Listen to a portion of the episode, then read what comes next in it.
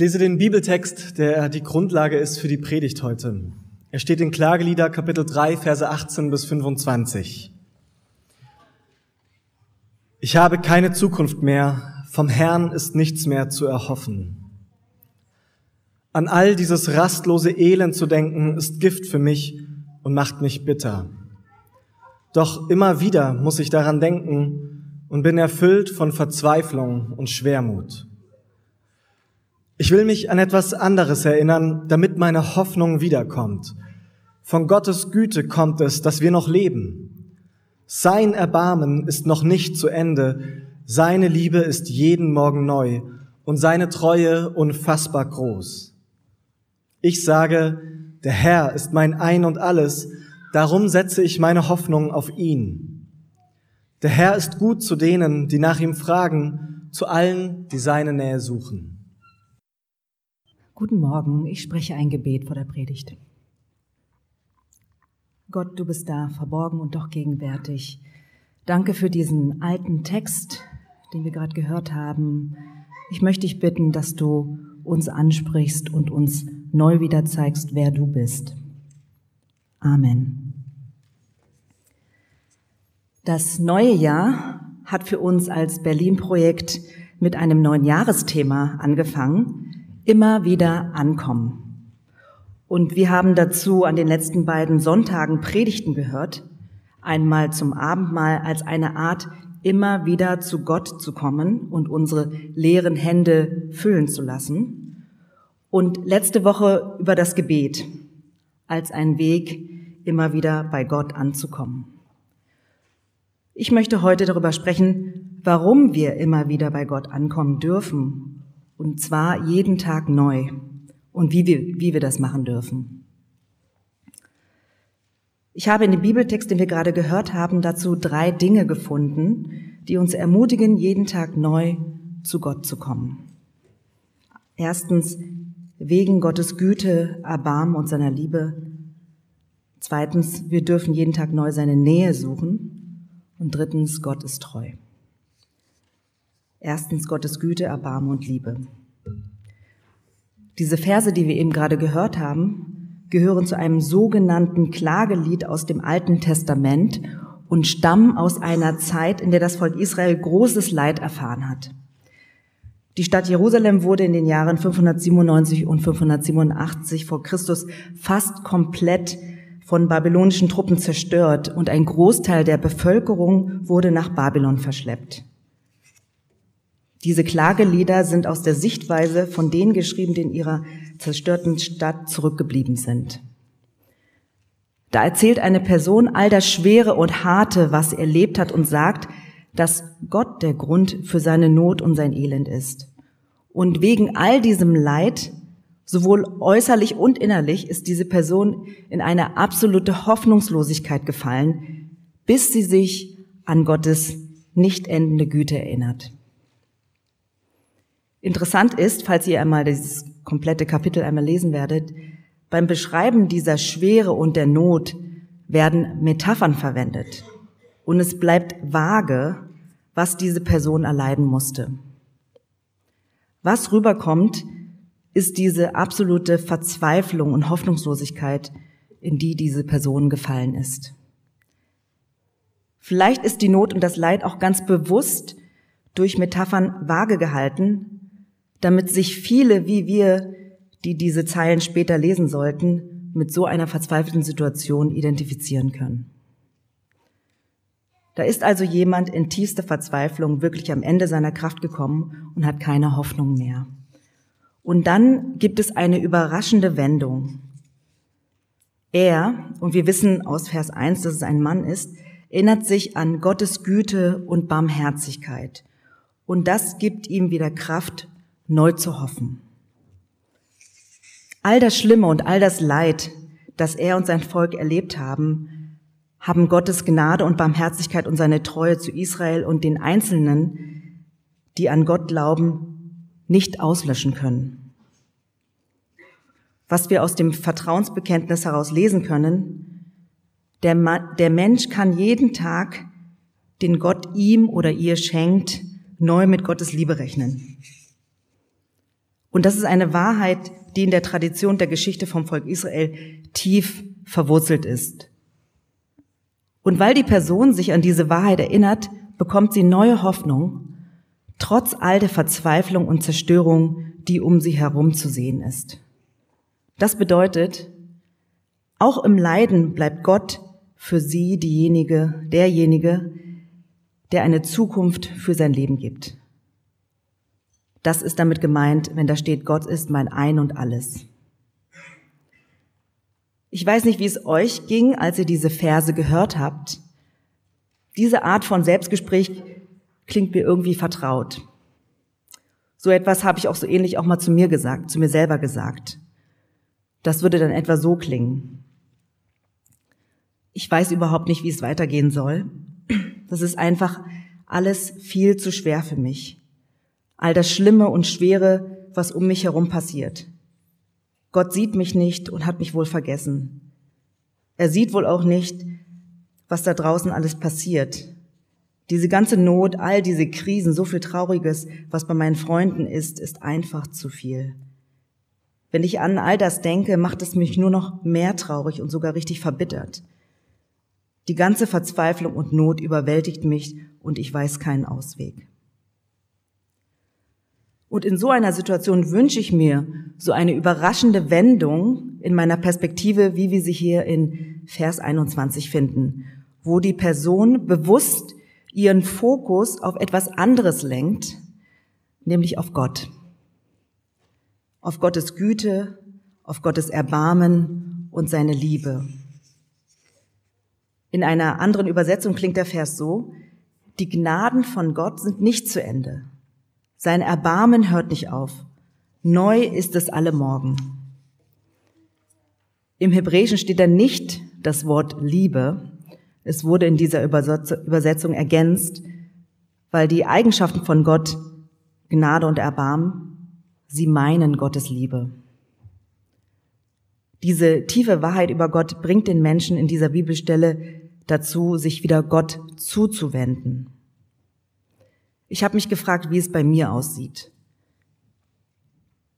Kann ich mich inmitten von Leid und Schmerz, kann ich inmitten von Leid und Schmerz sagen und daran glauben, dass es Gottes Geschenk ist, dass ich am Leben bin und dass Gottes Barmherzigkeit da ist für mich? Oder sehe ich das eher als meinen eigenen Verdienst, als meine Leistung? Oder lass es eine Enttäuschung sein oder ein Verlust einer Sache, das Zerplatzen eines Wunsches, eine unerfüllte Sehnsucht, was ja auch sehr schmerzhaft sein kann. Kann ich in solchen Situationen für mich glauben, dass seine Gnade für mich da ist, seine Barmherzigkeit nicht endet und seine Liebe jeden Tag neu ist?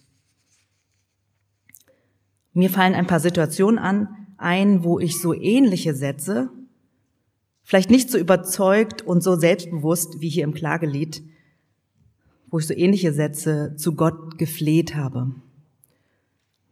Einmal war das in einer Zeit, wo ich eine tiefe Krise hatte. Ich war verletzt und enttäuscht von Gott, weil eine Beziehung, von der ich mir sehr viel erhofft hatte, zerbrochen war. Und ich habe Gott dafür verantwortlich gemacht, dass ich diese Scham und Verletzung und Ablehnung und Traurigkeit ertragen muss.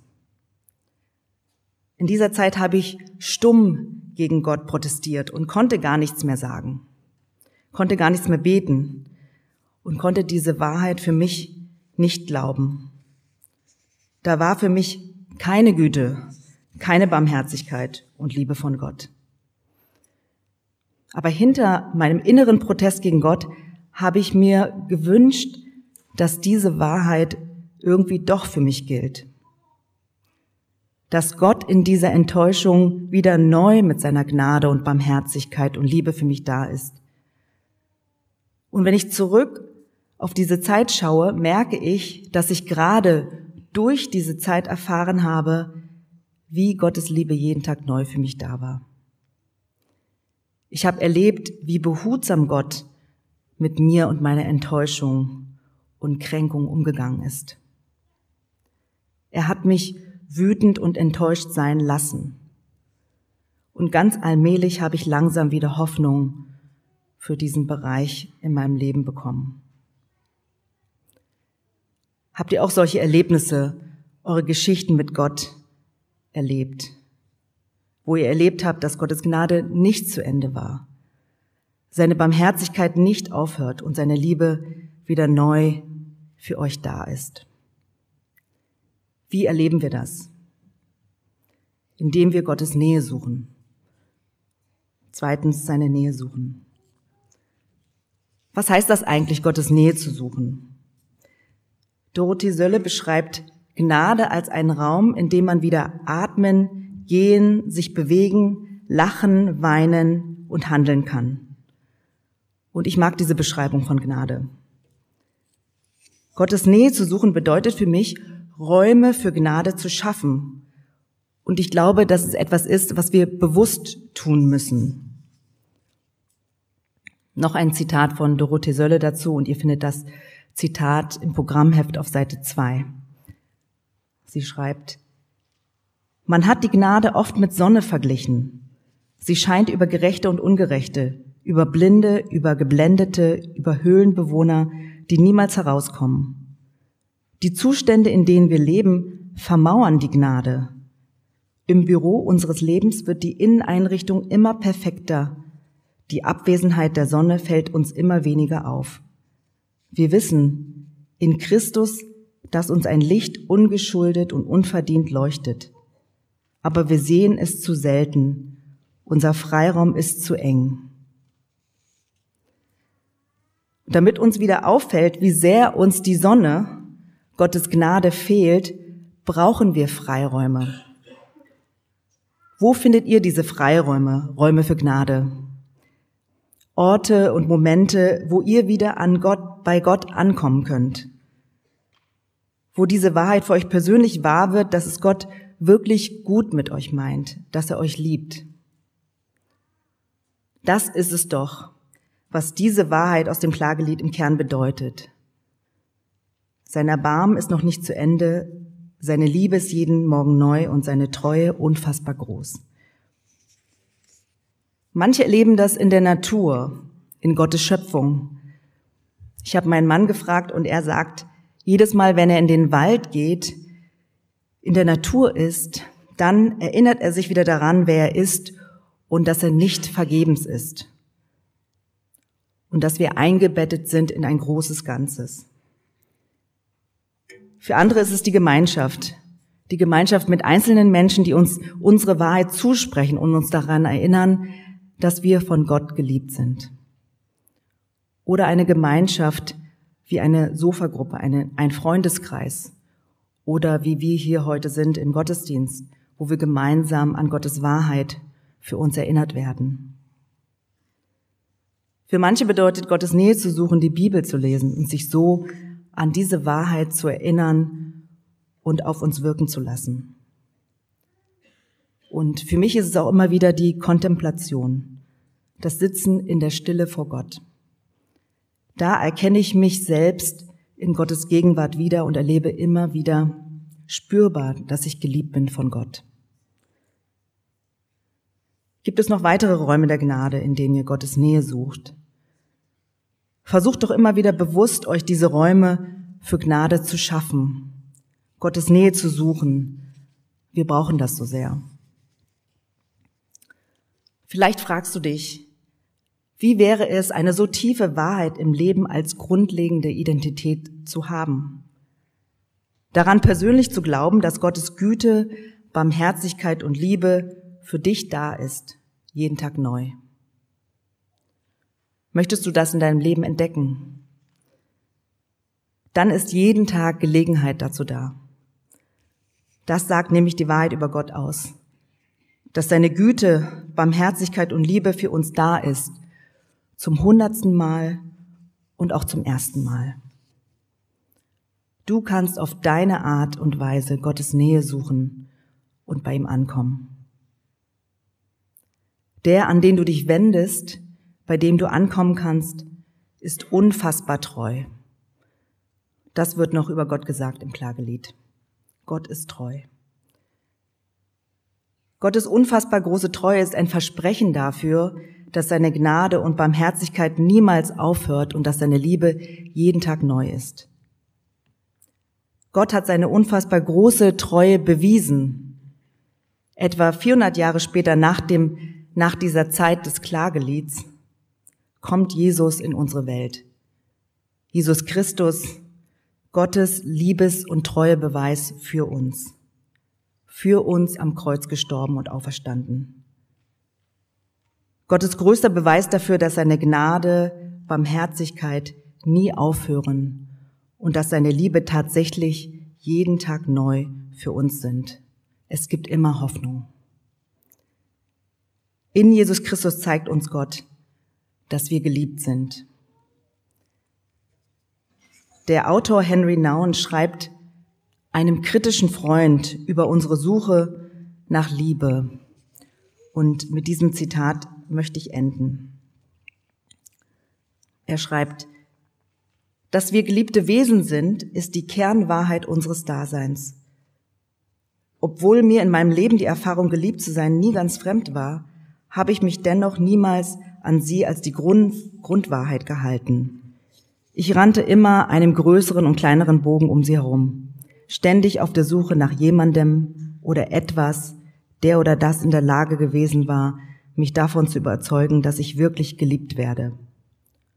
Hoffst du nicht genau wie ich darauf, irgendein Mensch, ein Ding oder ein Ereignis werde eines Tages daherkommen und dir endgültig und zutiefst das Gefühl schenken, nachdem du dich sehnst, ganz und gar richtig und bejaht zu sein. Hoffst nicht du auch oft, wenn doch dieses Buch, dieser Gedanke, dieser Kurs, diese Reise, dieser Job, dieses Land oder diese Beziehung endlich meine tiefste Sehnsucht erfüllen würde. Und er schreibt weiter, dass wir so lange, solange wir auf diesen geheimnisvollen Augenblick warten, wir ständig unsicher und ruhelos sind, ständig nach Erfüllung suchen und immer wieder aufs Neue enttäuscht werden und niemals wirklich zufrieden sind. Und dass es das ist, was uns zwanghaft umtreibt und wir ständig und uns ständig am Laufen hält und hektisch macht. Und wir uns die Frage stellen, ob wir mit all unserem Gerenne jemals am Ziel ankommen werden. Und dann schreibt er, aber schau, du und ich, wir brauchen uns nicht zu Tode hetzen. Wir sind Geliebte. Wir sind zutiefst Geliebte. Schon lange ehe unsere Eltern, Lehrer, Ehepartner, Kinder und Freunde uns geliebt haben. Das ist die grundlegende Wahrheit unseres Lebens. Das ist die elementare Wahrheit, an die du dich selbst halten solltest. Das ist die Wahrheit, die uns die Stimme zuspricht, die sagt, du bist meine geliebte Tochter, du bist mein geliebter Sohn. Und das dürfen wir jeden Tag neu bei Gott entdecken. Amen.